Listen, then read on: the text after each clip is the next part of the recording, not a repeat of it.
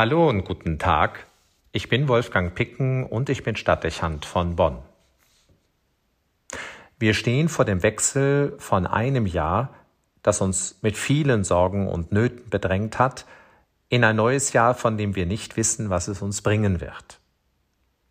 Dieses Gefühl der Ungewissheit bedrängt uns alle in einer Weise, wie wir es aus vorherigen Jahren kaum kennen. Seit dem Ende des Zweiten Weltkrieges haben wir noch nie eine solche Bedrohungslage erlebt. Auch in Bonn war das Leben von der Pandemie bestimmt.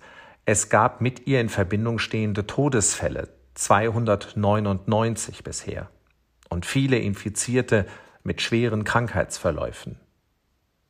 Wir erinnern uns zudem an die Folgen des Lockdowns, eingeschränkte soziale Kontakte und gespenstisch leere Straßen, eine rheinische Stadt ohne ihren Karneval.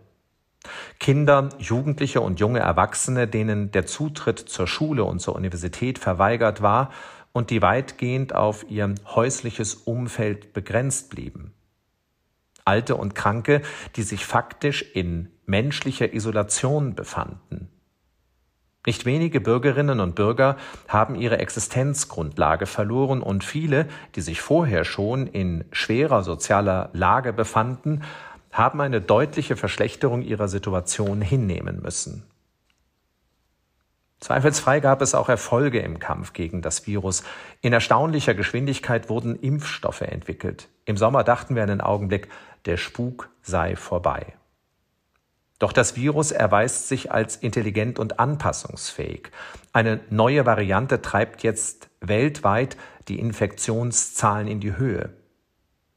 Die Bedrohungslage bleibt bestehen. Und wir müssen befürchten, dass wir mit diesem Gefühl noch längere Zeit leben müssen. Das Leben wird unplanbarer. Und es schwingt unterschwellig ständig eine existenzielle Gefahr mit. Unsere Gesellschaft könnte von der akuten Lage sehr schnell wirtschaftlich und auch in der medizinischen Versorgung überfordert sein. Das sind keine Übertreibungen, sondern ernstzunehmende Befürchtungen. Wir stehen vor schwierigen politischen Entscheidungen und möglicherweise vor erheblichen gesellschaftlichen Spannungen. Die gegenwärtige Polarisierung unserer Gesellschaft in Impfgegner und Befürworter könnte sich weiter verschärfen und bereits bestehende Spannungen forcieren. Auch die sozialen Konsequenzen begünstigen eine solche Entwicklung, die Pandemie reißt die Schere zwischen arm und reich weiter auseinander. Hinzu kommen die erheblichen Veränderungen, die diese Krise im einzelnen Menschen verursacht. Die beständige Bedrohung und die permanente Sorge, dass zwischenmenschliche Kontakte zur Gefahr werden könnten, prägen und verändern uns. Jeder unter uns wird eingestehen müssen, dass er das bereits an sich festgestellt hat eine schleichende Umprägung unseres Inneren und damit einhergehende ernsthafte Belastungssituationen der Seele. Nicht wenige klagen über Unruhe und Schlafstörungen, über depressive Stimmungslagen. Viele stellen eine Veränderung ihres Sozialverhaltens fest. Da fragt sich, wie wird das im neuen Jahr weitergehen und was kann uns helfen, diese Zeit gut zu überstehen? Nun, wir sind heute Abend zum Jahreswechsel um den Altar oder aber im Geiste miteinander versammelt. Ich meine, das bietet eine Antwort und macht deutlich, worauf es ankommen wird. In dieser Krise gewinnt unser Glaube an Bedeutung. Die Gefährdung unseres Lebens und unserer Sicherheiten wirft die Frage nach dem Woher und dem Wohin, auch die grundsätzliche Frage nach dem Sinn des Lebens auf. Viele erleben das als bedrängende Verunsicherung, weil sie keine Antwort darauf kennen.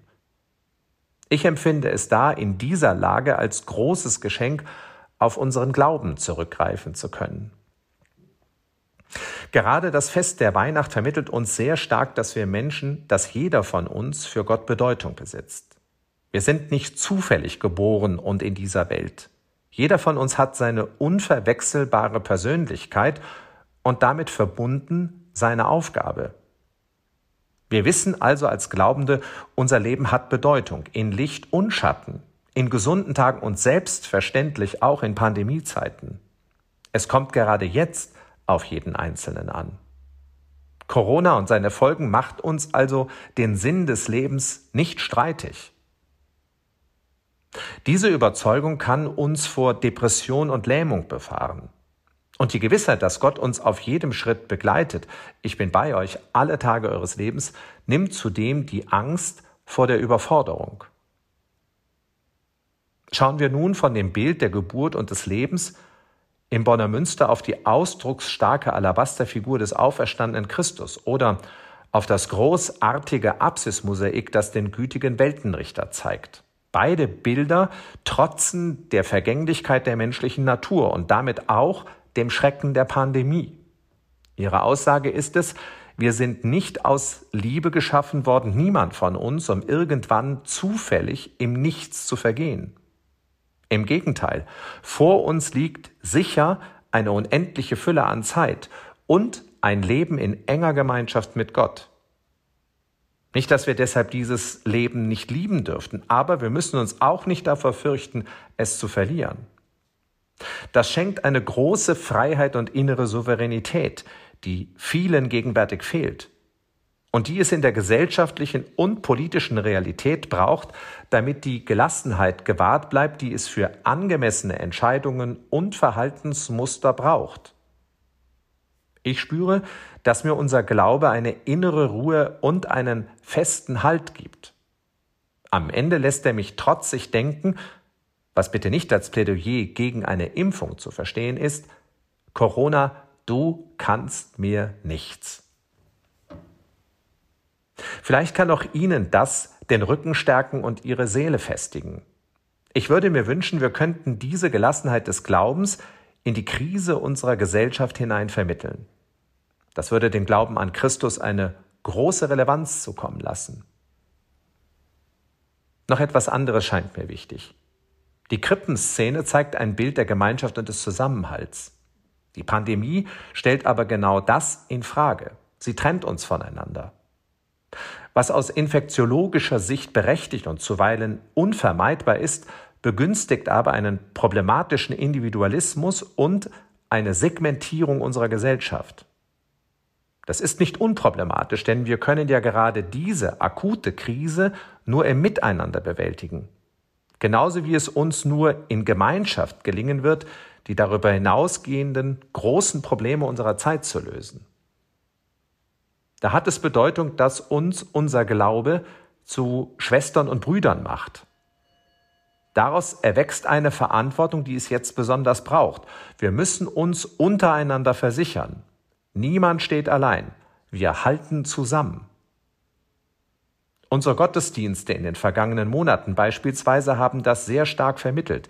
Ich jedenfalls habe das so empfunden. Nicht zuletzt deshalb ist es wichtig, dass es sie gibt, auch und gerade in dieser Krise. Dass wir als Christen jetzt sehr bewusst den Zusammenhalt pflegen, dürfte auch eine hohe Bedeutung dafür haben, dass es unsere Gesellschaft nicht im Widerstreit der Kräfte zerreißt. Wir müssen in einer Krise mit sozialer Sprengkraft um den Ausgleich bemüht sein, müssen für den Respekt vor der Unterschiedlichkeit eines jeden werben und das Verbindende fördern. Gelingt uns das, hätten wir zugleich neu unter Beweis gestellt, dass es wichtig ist, dass es uns als Kirche gibt. Wir gehen also jetzt in das neue Jahr, ein weiteres Jahr eines unendlichen Lebens. Wir gehen durch dieses Jahr mit Gott. Ich bin bei euch alle Tage eures Lebens. Wir gehen es im Miteinander als Schwestern und Brüder. So mag es kommen. Corona hin oder her. Das Jahr 2022.